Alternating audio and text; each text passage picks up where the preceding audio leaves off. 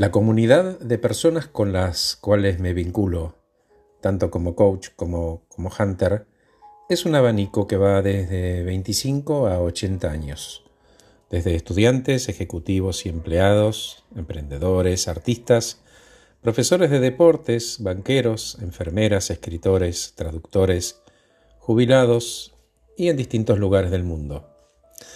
Más allá de los motivos por los cuales trabajamos juntos, sus carreras y sus resultados, fui a lo largo del tiempo sacando algunas conclusiones acerca de los submensajes que traen a las sesiones.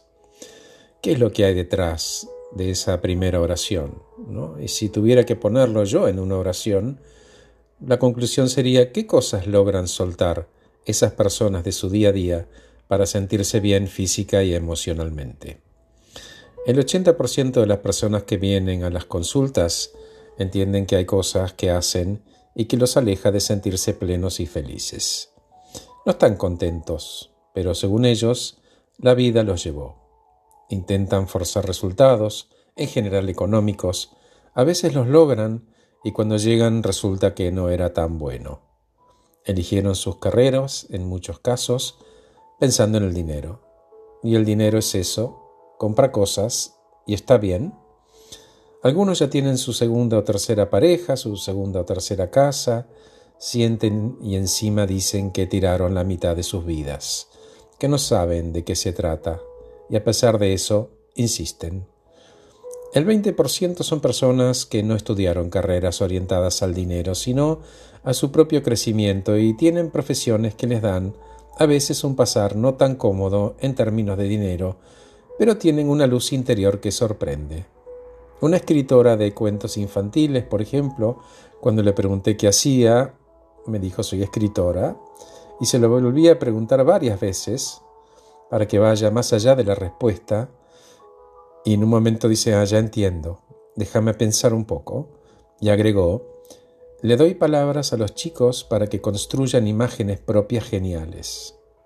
El enfermero entendió que acompaña a la gente a recuperar la salud, muchas veces tomándolo de la mano y mirándolos a los ojos, a veces llorosos y agradecidos del contacto. Un fabricante de ropa entendió que con su trabajo pone cosas lindas accesibles para que otros vean, se vean bien y se gusten. Lo mismo un reciclador de muebles que le da una nueva vida a viejos objetos en nuevas casas y sus dueños los atesoran como en su momento otros los cuidaron y usaron. Yo que ayudo a las personas a conseguir ese trabajo que hoy entienden los va a hacer feliz, o entreno empresarios creativos para que tomen las buenas decisiones, para que puedan acercar alimentos, medicinas y entretenimiento a otras personas, terminamos entendiendo que el propósito es otro. Es ¿qué hago? ¿Para quién lo hago?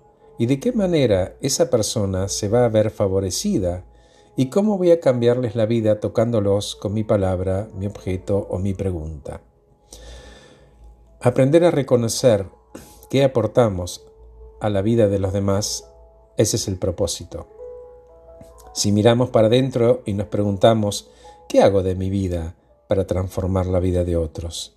Ellos pueden llevarse un servicio, un documento, una sesión, un objeto, no importa. El tema es que detrás de la transaccional hubo algo más. Ese algo más es tu propósito. Gracias por escucharme.